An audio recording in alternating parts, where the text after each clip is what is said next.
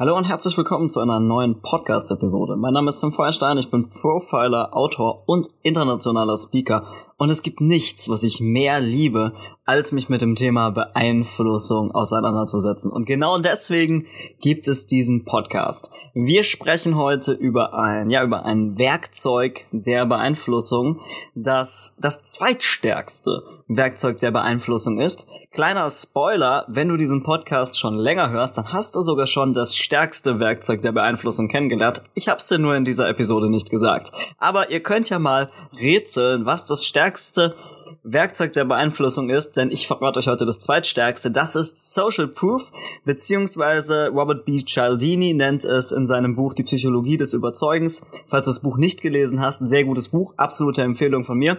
Da nennt er es in der deutschen Übersetzung die soziale Bewährtheit. Man kann Social Proof auch als das soziale Gütesiegel bezeichnen und warum Social Proof so effektiv ist und wir dadurch so stark beeinflusst werden, das erzähle ich dir in dieser Podcast-Episode.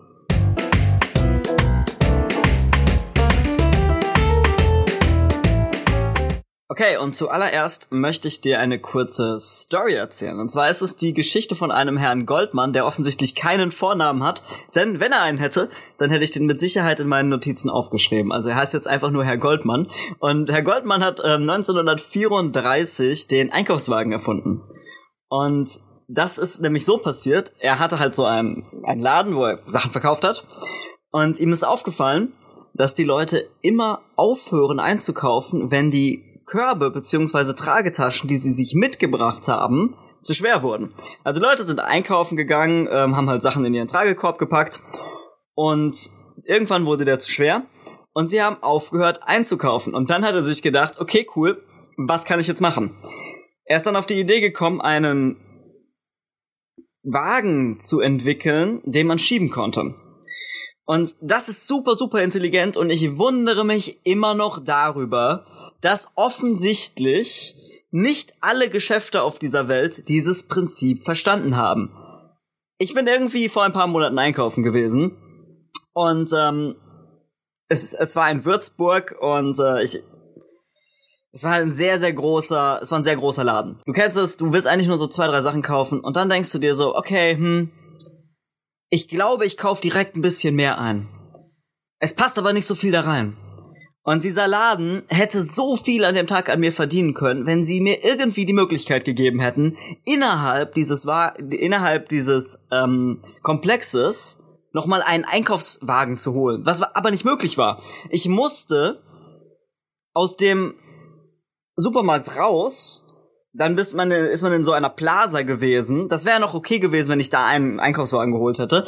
Aber um, um an einen Einkaufswagen zu kommen, musste man dann aus diesem ganzen, aus dieser ganzen Plaza raus, aus diesem Einkaufszentrum raus, über den Parkplatz, noch nicht mal am Anfang des Parkplatzes, wo noch irgendwie so ein Hähnchenmann steht, der seine, seine Brathähnchen verkauft. Nein, du musst bis ans Ende des Parkplatzes laufen, weil da Einkaufswagen stehen.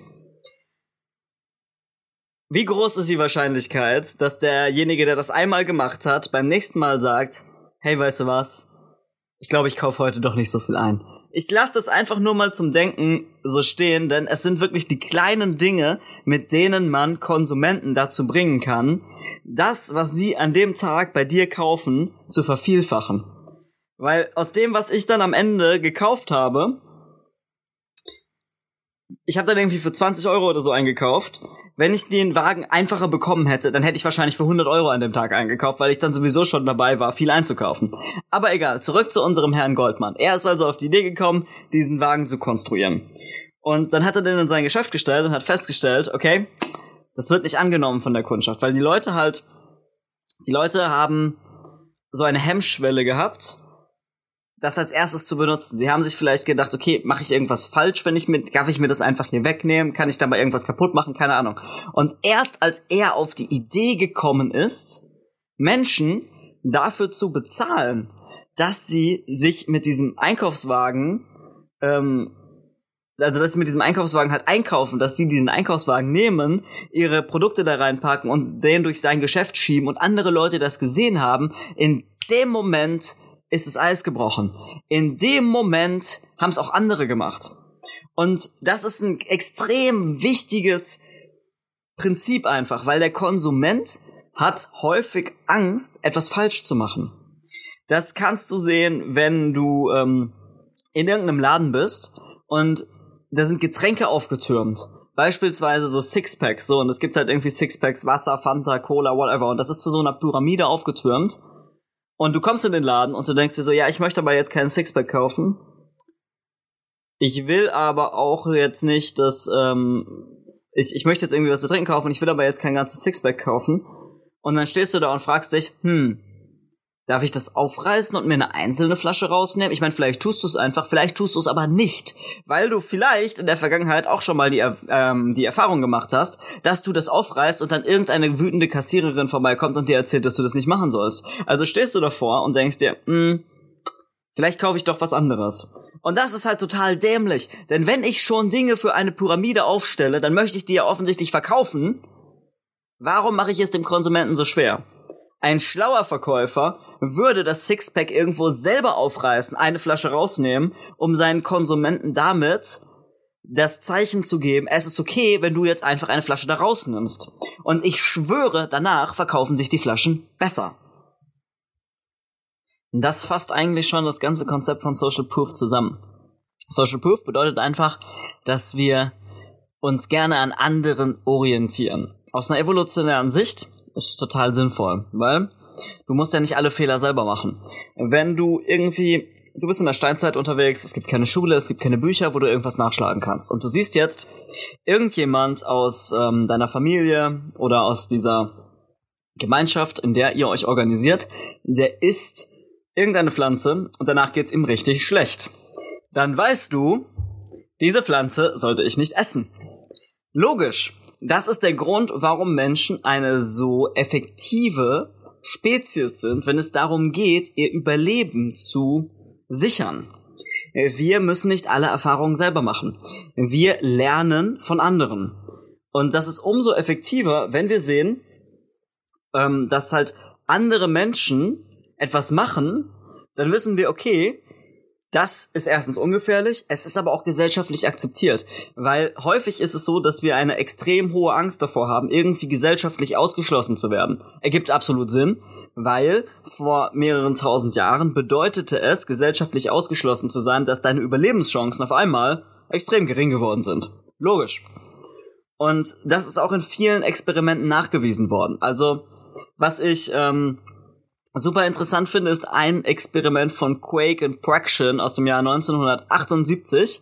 Sie haben sich Probanden angeschaut und ähm, haben die in einen Raum gepackt und die haben Elektroschocks bekommen.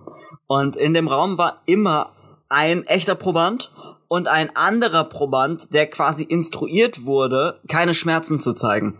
Und es wurde nachgewiesen, dass die echten Probanden die Elektroschocks als weniger schmerzhaft empfunden haben, wenn eine andere Person anwesend war, die diese, Schmer ähm, die diese Elektroschocks als nicht so schmerzhaft offensichtlich empfunden hat, weil sie halt keine Zeichen von Schmerz gezeigt hat. Und das wurde sowohl subjektiv nachgemessen, also man hat die Leute halt gefragt, so ja, was sagst du, ähm, war jetzt dieser Elektroschock stärker als der andere? Und in Wirklichkeit war es dann, also der Elektroschock A war zum Beispiel eigentlich mit einer höheren Intensität als Elektroschock B. Aber viele haben dann halt gesagt, so, nee, B hat mir mehr weh getan, weil in dem Fall von B war, waren sie zum Beispiel alleine in dem Raum und in dem Fall von A war halt die andere Person da, die ähm, nicht auf den Schmerz reagiert hat. Und es wurde gleichzeitig aber auch anhand von Biofeedback nachgewiesen, also wie reagiert der Körper auf die Elektroschocks. Also steigt zum Beispiel irgendwie der Blutdruck, steigt ähm, die Herzrate etc. Und da konnte eben nachgewiesen werden, wenn ich in einem Raum bin mit einer Person, die sich nicht so, nicht so anstellt, um das jetzt mal salopp zu sagen, äh, dann empfinde ich einfach weniger Schmerz, obwohl objektiv ich mehr Schmerz empfinden sollte. So, und es gibt ähm, eine andere Studie, die fand ich mega, mega interessant. Und das ist von Bandura, Grusek und Manlove aus dem Jahr 1967. Und die haben sich ähm, Kinder im Vorschulalter genommen, oder im Kindergartenalter. Und ähm, diese Kinder hatten alle Angst vor Hunden. Und man hat es dann so gemacht, man hat die Kinder in einen Raum gebracht, wo sie einem anderen Kind dabei zuschauen sollten, wie das in so einer Art Laufstall mit einem Hund gespielt hat und hat den gestreichelt. Und das Interessante ist, dass nach vier Tagen bereits 67 Prozent der Kinder, die ursprünglich Angst vor Hunden hatten, bereit waren, mit diesem Hund ohne Aufsicht zu spielen. Also die sind dann selber in diesen Laufstall gegangen und haben den gestreichelt, selbst wenn kein Erwachsener dabei war. Und das ist ein, das ist halt ein Wow, es ist ein super Fortschritt innerhalb von vier Tagen. Und Bandura und Manlove haben diese, ähm, diese wissenschaftlichen Studien halt weiterverfolgt und haben 1968 noch ein Experiment durchgeführt und haben da festgestellt, dass äh, das sogar funktioniert, wenn man den Kindern nur Videoaufnahmen zeigt. Dabei ist ihnen aufgefallen, dass diese Videoaufnahmen umso effektiver sind, wenn sie mehrere Kinder mit dem Spielen von Hunden zeigen. Und das ist ganz interessant, weil das ist schon der erste Verstärker, der das Konzept von Social Proof noch effektiver macht. Das ist noch ein bisschen erforscht worden. Dazu gibt es unter anderem ein Experiment von Milgram, Wickman und Berkowitz aus dem Jahr 1969. Das kannst du übrigens alles nachlesen, wenn du auf meine Internetseite gehst, www.samfeuerstein.com slash Podcast, da einfach diese Episode raussuchen und da habe ich dir die Paper von diesen Studien alle nochmal verlinkt. Auf jeden Fall geht es bei diesem Experiment um Menschen in der Öffentlichkeit. Man hat einfach das so, äh, so ausprobiert, da sind halt ein paar Wissenschaftler in die Stadt gegangen und haben sich irgendwo hingestellt und haben offensichtlich auf einen Punkt geschaut, der halt irgendwo am Himmel ist, haben da hingezeigt und haben dann halt gewartet und haben festgestellt, dass sich kurz darauf so eine Menschentraube um sie herum bildet und immer mehr Menschen wissen wollen, was da ist. Und das führt dann halt zu so einer Spirale, dass halt einfach immer mehr kommen, immer mehr kommen und sie sich dann gegenseitig, diese Gruppe, sich so gegenseitig immer weiter hochschaukelt, weil sie halt wissen wollen, was denn jetzt da oben ist. Und manche Leute bilden sich tatsächlich ein, dann da irgendetwas zu sehen. Aber es wird noch besser, denn Social Proof ist etwas, ja, das hat wirklich einen extremen Einfluss auf unser Denken. Also ich habe dir ja jetzt in diesem Podcast schon gezeigt, dass es einen sehr krassen Einfluss auf unser Empfinden hat. Im Sinne von, dass wir Schmerz weniger empfinden, ähm, wenn andere Leute offensichtlich den Schmerz nicht so stark empfinden. Es hat einen sehr starken Einfluss darauf, wie wir Dinge als bedrohlich wahrnehmen oder nicht, was aus einer evolutionären Perspektive absolut Sinn ergibt, weil wir uns ja ständig an der Gruppe ähm, orientieren, um einzuschätzen, ob etwas gefährlich ist oder nicht. Ähm, das dritte ist aber, dass es auch die Art, wie wir uns entscheiden, stark beeinflusst. Dazu gibt es das sogenannte Konformitätsexperiment von Asch. Und das funktioniert so. Es ist eine Gruppe mit Menschen und in dieser Gruppe, also in dieser Versuchsgruppe, sind, ist eigentlich nur ein echter Teilnehmer und die anderen sind alle instruiert.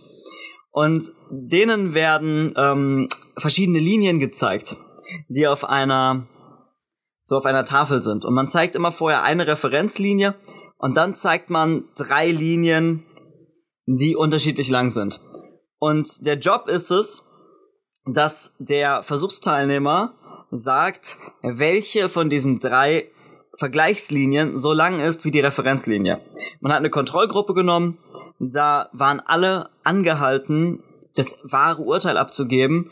Und es ist so, dass halt in mehr als 99 Prozent der Versuchsteilnehmer die Versuchsteilnehmer erkannt haben, welche die richtige Linie ist. Also die Aufgabe war schaffbar, das will ich damit sagen. So, dann hat man die Versuchsgruppe genommen. Und man hat insgesamt 18 Durchgänge gemacht. Also man hat 18 Mal hat man den Leuten eine äh, Referenzlinie gezeigt und drei Vergleichslinien und hat dann zu ihnen gesagt, okay, pass auf, ähm, welche davon ist so lang wie die Referenzlinie? Und bei den ersten, oder beziehungsweise nicht bei den ersten, sondern bei sechs Durchgängen davon haben die Komparsen richtig geantwortet damit es halt so ein bisschen unauffälliger ist. Und diese sechs Durchgänge, die wurden unter die anderen zufällig drunter gemischt. Also man hat insgesamt 18 Durchgänge gemacht, davon wurde sechsmal richtig geantwortet und zwölfmal haben die Komparsen einstimmig ein falsches Urteil abgegeben. Und diese sechs richtigen wurden dann einfach unter die anderen drunter gemischt, dass es halt Zufallsprinzip war. So, jetzt ist die Frage. Du sitzt also in diesem Raum und da ist Linie A Linie B, C und D. Und du sollst jetzt sagen, welche ist so lang wie Linie A, B, C oder D. Und offensichtlich ist C so lang wie A und B ist halt viel länger und C ist nur ein bisschen kürzer, so dass man aber erkennt, dass es B ist und nicht C. Und du sitzt da mit, mit sechs anderen, glaube ich, fünf oder sechs anderen Mitspielern. Und alle vor dir sagen, dass C die richtige wäre. Und du weißt, nein, B ist die richtige. Wie entscheidest du dich? Ja. Ein Drittel der Probanden passen sich durchgehend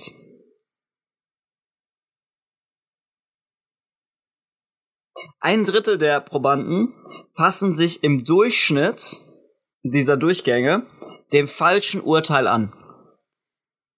Das klingt jetzt erstmal wenig, okay, ein Drittel, aber wenn das doch offensichtlich falsch ist, dann ist es doch eine ganze Menge.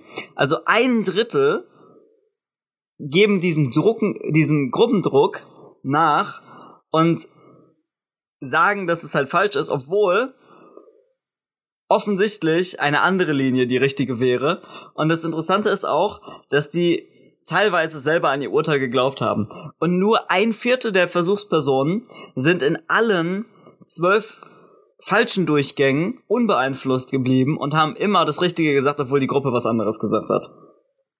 Und das Interessante ist, dass dieses Experiment mehrfach wiederholt wurde. Das ist jetzt auch so das nächste Learning. Je größer die Gruppe ist, desto mehr Konformität herrscht. Also wenn ich da nur mit drei Leuten sitze und die sagen was falsch ist, dann ist es für mich viel einfacher, auf die richtige Antwort zu bestehen. Wenn ich da aber mit 20 Leuten sitze und jeder von mir hat vorher die falsche Antwort abgegeben und ich wäre der einzige Vollidiot, der jetzt darauf besteht, dass es B ist, dann ist der Druck halt viel, viel höher. So, und dazu habe ich noch ein letztes Experiment. Das ist von Latan und Darley aus dem Jahr 1970 und das ist sehr ähnlich. Es ist auch ein relativ bekanntes Experiment. Da geht es um Rauch. Und zwar funktioniert so, ein Versuchsteilnehmer befindet sich allein in einem Raum und auf einmal kommt weißer Rauch durch so einen Türspalt in den Raum. Und dann wurde geguckt, was passiert. Und wenn die Leute da alleine sitzen, dann verlassen 50% der Versuchsteilnehmer diesen Raum in den ersten zwei Minuten es verlassen aber in den ersten sechs Minuten 75 Prozent der Versuchsteilnehmer den Raum. Das bedeutet, dass halt nur 25 Prozent von allen länger als sechs Minuten noch in diesem Raum sitzen bleiben. Wenn man aber diesen Versuchsteilnehmer in den Raum packt und man setzt zwei weitere Teilnehmer, vermeintliche Teilnehmer da rein, die halt in Wirklichkeit instruierte Assistenten des Versuchsleiters sind, dann verlassen in den ersten zwei Minuten nur 12% der Leute den Raum und in den ersten sechs, sechs Minuten nur 36%.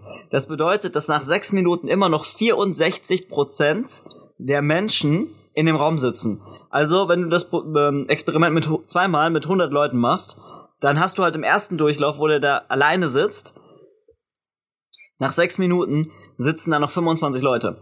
Und im anderen Durchlauf, wo er mit zwei anderen sitzt, da sitzen nach sechs Minuten noch 64 Leute da. Also das ist ein ziemlich krasser Unterschied. Und es zeigt einfach, dass wir so einem krassen Gruppendruck ausgeliefert sind. Okay, wir fassen nochmal zusammen. Es gibt, ja, zwei, beziehungsweise ich sag mal zweieinhalb Learnings aus diesem Experimenten. Und das erste ist, dass Social Proof stärker wirkt, wenn wir viele verschiedene Menschen sehen, die uns das vorleben. Das hat uns das Experiment mit den Kindern gezeigt.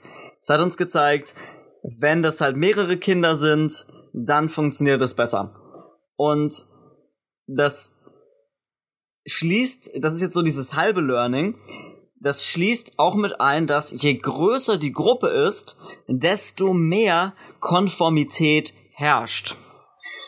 Denn das ist ja so ein bisschen ähnlich mit, okay, es sind viele verschiedene, aber es ist nicht nur so, wir bezeichnen diese vielen verschiedenen Eindrücke, sind halt verschiedene Referenzeindrücke für uns, aber es ist gleichzeitig auch so, dass halt, wenn es viele verschiedene sind, dann hat das einen Druck auf uns, weil wir wollen halt nicht der Einzelne sein, der sich von der Gruppe irgendwie ausgeschlossen fühlt und deswegen passen wir uns an. Es gibt aber noch ein weiteres Learning, das ich in meinen, ähm, ja, in meinen Recherchen zu diesem Effekt gefunden habe und das sehr wichtig ist, weil wir es in diesem Podcast auch schon ein paar Mal betrachtet haben. Und zwar ist das die Ähnlichkeit. So, ähm, Social Proof funktioniert stärker, wenn uns diese Menschen ähnlich sind, weil wir viel eher dazu neigen, uns mit Menschen zu vergleichen, die sich in einer ähnlichen Situation befinden wie wir.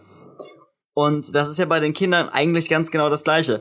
Wenn diese Kinder jetzt Erwachsene beobachtet hätten, die mit einem Hund spielen, dann hätte das nicht die gleiche Durchschlagkraft gehabt, weil die Kinder würden sich denken, ja, äh, das kann ja sein, dass ein Erwachsener das kann, aber ich kann das nicht.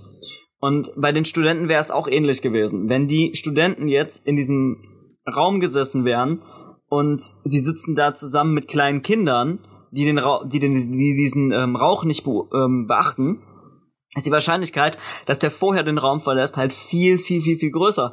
Weil er sich dann denkt, so ja, natürlich, ich bin ja jetzt eigentlich derjenige, der was tun sollte. Es ist ja klar, dass die Kinder darauf nicht reagieren, dass die jetzt irgendwie sich denken, das wäre nicht wichtig. Oder wenn der da sitzen würde mit, ähm, vielleicht mit sehr alten Menschen, dann wird er vielleicht auch denken, so, ja, aber ich muss ja jetzt was tun, weil die Leute, die sind offensichtlich so alt, die kriegen das gar nicht mehr richtig mit, dass da irgendwie Rauch durch, durch, ähm, durchdringt.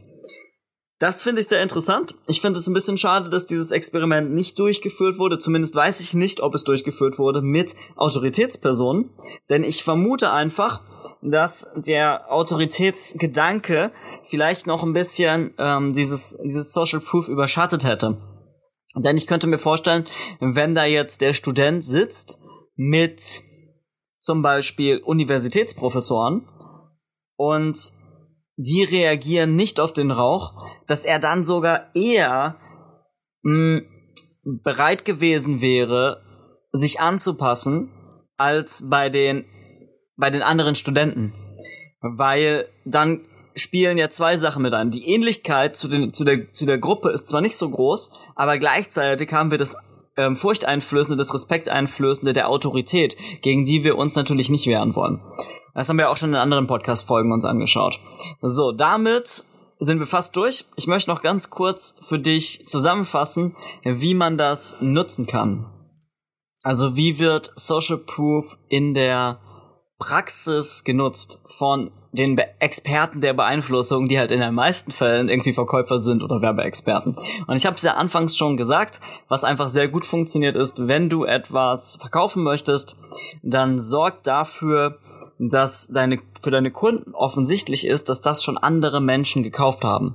Denn jetzt stell dir vor, du hast irgendwie eine Tankstelle und du hast so eine Red Bull Pyramide aufgeschichtet, weil eine Red Bull verdienst du einfach besonders gut und ich meine, das ist naheliegend, jemand ist irgendwie nachts unterwegs, tankt noch und ähm, ist dann in der Tankstelle und denkt sich so, boah, geil, ich nehme mir mal einen Red Bull mit. Und wenn du jetzt diese Pyramide aufgeschichtet hast und die ist jungfräulich, dann werden total viele Menschen sich irgendwie nicht trauen, da eine Dose wegzunehmen, weil sie vielleicht irgendwie denken, ist das nur Deko? Kann ich die jetzt einfach hier wegnehmen? Oh, ich bin der Erste. Oh, ich möchte, wir möchten eigentlich nie irgendwie so der Erste sein, weil dann haben wir immer so ein bisschen das, die Angst, irgendwie was falsch zu machen. Also ist das Schlauste, was du machen kannst, dass diese Dose, ähm, dass diese Dosenpyramide halt an irgendeiner Stelle schon angebrochen ist, dass für jeden ersichtlich ist, oh, andere Menschen, die mir offensichtlich ähnlich sind, weil sie tanken auch mitten in der Nacht an dieser Tankstelle, haben hier schon eine Dose mitgenommen. Also es ist vollkommen okay, wenn ich das auch tue. Und ja, das klingt so banal, aber es ist halt so, wie Menschen funktionieren. Und es ist halt allgemein so, je ähnlicher uns eine Person ist, die etwas vorgelebt hat, desto größer ist die Wahrscheinlichkeit, dass wir uns an ihr orientieren. Deswegen funktionieren Werbungen mit Menschen, die halt so, ich sag mal so sind wie du und ich, die funktionieren halt einfach sehr, sehr gut. Wenn wir so diese Durchschnittsfamilie in der Werbung sehen, wenn wir die ganz normale Hausfrau sehen, die irgendwie das und das macht, dann neigen wir halt eher dazu, uns mit dieser Person zu vergleichen, anstatt zu sagen so, oh, bei der sieht's ja irgendwie ganz anders aus als bei mir, naja, dann brauche ich das Produkt nicht. Und das ist auch der Grund, warum ähm, bei Werbung Testimonials so gut funktionieren. Also es gab mal einen Brillenhersteller und der hat, ähm, beziehungsweise nee, kein Hersteller, es war ein, eine Kette, die hat, die haben Brillen verkauft. Und die haben lange Zeit eine Werbung geschaltet. Also ich weiß gar nicht, ob es diese Werbung noch gibt, weil ich seit zehn Jahren keinen Fernseher mehr habe. Aber als ich das das letzte Mal gesehen habe, da gab es einen Werbespot für Brillen und da waren halt ganz normale Menschen irgendwie in der Fußgängerzone und die haben ähm, erzählt, warum sie sich für diesen Brillenverkäufer entschieden haben. Also für diese Kette entschieden haben, die Brillen verkauft. Und das, die haben das super smart gemacht, weil die haben regionale Werbespots ausgestrahlt. Wenn ich diesen Werbespot in Hamburg gesehen hätte, dann hätte ich da einen Standort aus Hamburg gesehen. Ich habe den halt in einer bestimmten Stadt gesehen, wo ich halt auch äh, mich ein bisschen auskenne. Und ich habe diesen Werbespot gesehen und ich habe sofort erkannt, ey, das ist doch diese große Einkaufsstraße, die hier in der Stadt ist. Und das ist natürlich ziemlich schlau, weil die haben einfach diesen Werbespot in vielen großen Städten produziert und haben ihn dann so ausgestrahlt, dass die Leute, die in dieser Stadt wohnen oder in der Nähe dieser Stadt wohnen, diesen Werbespot bekommen, der halt in ihrer Stadt spielt. Und das ist ziemlich smart. Und natürlich wissen wir rational, ja, das haben die einfach ganz oft aufgenommen und spielen das halt in verschiedenen Fernsehern aus. Aber unser Unterbewusstsein, das sieht es halt anders. Das nimmt es auf als, boah, krass. Und Menschen aus meiner Stadt, die finden diese, dieses Geschäft gut. Dann muss das ja gut sein. Okay. Damit sind wir am Ende. Ich hoffe, du hast viel gelernt und zukünftig gehst du wahrscheinlich ein bisschen mit offeneren Augen durch die Welt und hinterfragst ein bisschen mehr, ob es auch wirklich gut ist, nur weil alle das machen, weil ich meine, du kennst es vielleicht, das hat meine Oma schon gesagt, ja, und wenn alle aus dem Fenster springen, springst du dann auch. Und das ist eigentlich nichts anderes, als dieses Gesetz von Social Proof mal zu hinterfragen. Wir hören uns in der nächsten Episode und bis dahin wünsche ich dir noch einen sehr erfolgreichen Tag und nicht vergessen, niemand handelt rational.